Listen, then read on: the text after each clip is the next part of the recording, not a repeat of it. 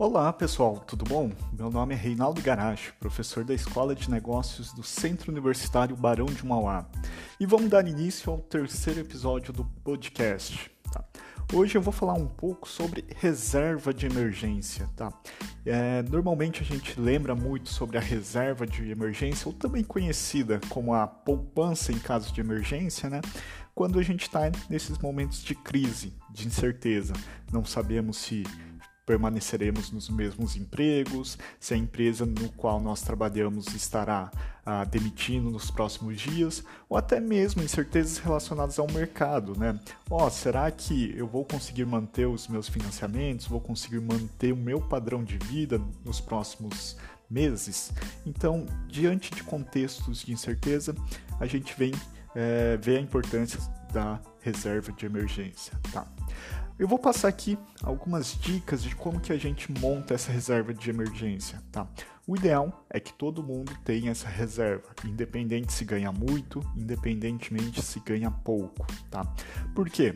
Essa reserva, ela é para utilizar em caso de você perder o emprego, em caso de alguma emergência médica, de saúde, né? Para você ter uma estabilidade e não depender é, muitas vezes dos seus parentes ou depender de outras pessoas para conseguir pagar suas contas, tá? E aí, como que a gente começa a pensar em uma reserva de emergência, tá? A primeira dica que eu dou aqui é em relação a anotar todos os seus gastos, tá? Por que anotar é importante? Porque até então, antes da gente botar no papel, a gente tem uma ideia de quanto que a gente gasta, uma ideia é, aproximada de quanto que é o nosso é, orçamento mensal. Tá? No entanto, normalmente, na prática, esse valor acaba sendo maior. E por que, que isso acontece? Porque o grande vilão dos gastos não são aqueles gastos grandes, né? como por exemplo o aluguel, a conta de luz, a conta de água, o condomínio. O grande vilão são as pequenas despesas. Né? Aquele dois, três reais que você gasta para comprar um salgado, aquela coca durante o intervalo da faculdade, aquele dinheiro que você é, bota no, na calça, acaba esquecendo, as moedinhas de troco que você não dá valor, mas que é, juntando elas são representativas, tá?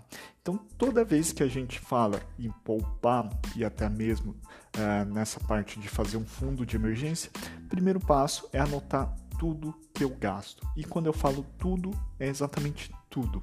Se eu empresto dinheiro é, para alguém, eu tenho que anotar que eu tive esse desembolso. Se eu comprei um salgado, preciso anotar esse desembolso. Por quê?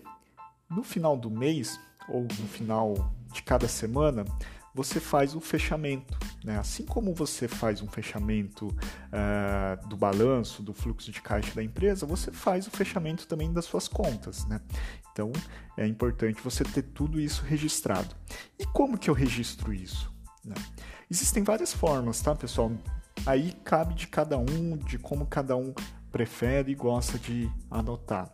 Uh, eu já utilizei há muito tempo o Excel, então fiz uma planilha Excel, todo dia ia lançando é, os gastos, inclusive esses pequenos gastos né, que eu fazia todo dia, e no final do mês somava e categorizava por despesas, né, por categoria de despesas. Tá? Então o Excel pode ser uma excelente ferramenta. Uh, existe também um jeito tradicional, né, que eu anotar no papel, eu pego um caderno, pego um diário, minha agenda e começo a anotar todos os meus gastos uh, efetuados no dia a dia. E é importante anotar todo dia, tá, pessoal? Porque toda vez, é, se você deixa acumular para uma semana ou dois dias, é perigoso você esquecer desses pequenos gastos, tá? Então, Excel e papel são excelentes ferramentas. No entanto, nós também temos outras formas. Né? É, uma forma interessante é o aplicativo Guia Bolso. Né? Para quem não nunca ouviu falar, pesquise aí é, na Play Store ou para quem tem um iPhone na Apple Store. Uh, pesquise é um aplicativo gratuito que dá uh, o, a forma de você anotar todas essas pequenas despesas e você pode até vincular com a sua conta bancária, tá? Não é obrigatório, mas aí é um aplicativo gratuito. Tá? E como que eu faço? Na verdade, eu faço de uma outra forma, até não utilizando essas três ferramentas, né? o Excel, papel ou aplicativo. Eu adotei uma estratégia no qual eu faço ou eu tento concentrar todas as minhas despesas num único cartão de crédito, tá? Então, por exemplo, se eu vou no, numa lanchonete e como alguma coisa, eu passo no cartão. Ah, eu fui no mercado, eu passo nesse mesmo cartão. Ah, se eu mandei meu carro lavar, eu tento passar no cartão. Tá? Tudo isso por quê? Porque no final do mês eu tenho lá o extrato da minha fatura do cartão de crédito e eu consigo mapear todos os meus tipos de gastos. E como eu uso o cartão de crédito do Nubank, eu consigo também já categorizar no próprio aplicativo do Nubank, né? Lá você tem lá a categoria de cada uma das despesas. Então, esse é o meu jeito de fazer o registro das minhas despesas. No final do mês, pego tudo que eu gastei no cartão de crédito, acrescento com alguns gastos que aí são fixos, né, como por exemplo meu aluguel, como por exemplo a conta de luz, internet, mas que esses são fáceis da gente contabilizar porque uh, são gastos grandes e a gente já consegue prever quanto que a gente gasta todo mês. Então essa é a primeira dica, pessoal. Anote tudo. O segundo ponto é depois de anotar, você consegue ter uma noção de quanto que você está gastando todo mês e quanto e você sabe com certeza quanto que você ganha por mês, né? Eu acredito que todo mundo fica ansioso na hora de receber seu salário. E aí é uma matemática pura. As suas despesas têm que ser menores que a sua receita. Ou seja, você não pode gastar mais do que você ganha. Então aí começa uma análise é, crítica. Ó, oh, será que todas aquelas despesas são necessárias? Será que eu consigo cortar alguma delas? E aí você começa a ver que muitas coisas você gasta um valor que nem imaginava.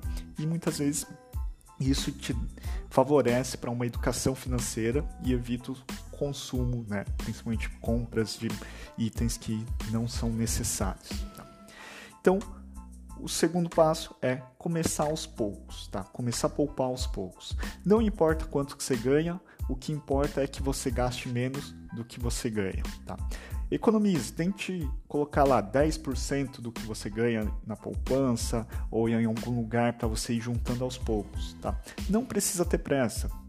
Essa reserva de emergência, não precisa fazer isso em seis meses, em três meses você pode demorar algum tempo fazer, mas é importante você ter disciplina. Então, vá começando aos poucos, vá poupando aos poucos. Todo mês que sobrar algum recurso, deixe separado, não deixe lá na sua conta corrente, porque senão isso te dá uma falsa sensação que você tem dinheiro sobrando. Tá? Então, esse, essa é a segunda dica. A terceira dica é você precisa ter uma reserva de emergência que suporte pelo menos seis meses de suas despesas essenciais. Tá? O que são despesas essenciais? São aquelas despesas que eu obrigatoriamente tenho que pagar. Né? E aí a gente pode considerar, por exemplo, o, o aluguel, aquela prestação da casa, a conta de luz, a conta de água, enfim, essas que eu tenho que pagar obrigatoriamente. E deixo de lado aquelas despesas que são supérfluas, por exemplo, ah, aquela cervejinha, aquele restaurante semanal que sempre eu saio, tal. Porque eu entendo o seguinte, que a partir do momento que você precisa acionar sua reserva de emergência, significa que você está em um momento de emergência. Então, tudo que for supérfluo, você corta, né? Você só mantém o que é necessário mesmo. E o quarto passo que eu deixo para vocês é escolha muito bem onde você vai deixar esse dinheiro é, da reserva de emergência. Tá? O ideal é que você deixe no lugar com baixo risco né, e com alta liquidez. Ou seja, é, esse dinheiro tem que estar seguro, tem que estar protegido. Você não pode, por exemplo, colocar tudo em ações na bolsa de valores porque o preço das ações oscila muito. Então, o ideal é você colocar lá num, é, num título do tesouro direto, mais especificamente da do Tesouro Selic. Por quê? Lá você tem uma liquidez diária, ou seja, você consegue sacar, resgatar aquele dinheiro diariamente. E segundo, lá ele te dá uma rentabilidade um pouquinho maior que a poupança, tá? Hoje a poupança está rendendo muito pouco, Né? Se você pega a Selic em 3,75 ao ano, a poupança rende 70% disso, ou seja, 2,63% ao ano. Os 100 reais que você bota na poupança, no final de um ano vai te render só R$ 2,63, ou seja, muito pouco. Tá? Considerando que a inflação pode estar acima desse valor, na prática você está perdendo o poder de compra, deixando seu dinheiro na poupança. Então o ideal invista lá no Tesouro Selic, é super simples, super prático. Uh, existe um site do Tesouro Direto no qual você tem todas as informações necessárias e a ideia é que vocês tenham uma reserva de emergência para não se preocupar nesses momentos de crise, ok? Bom, pessoal, essas são as minhas dicas relacionadas à reserva de emergência. Espero que vocês tenham gostado e nos vemos no próximo episódio desse podcast. Um abraço para todos.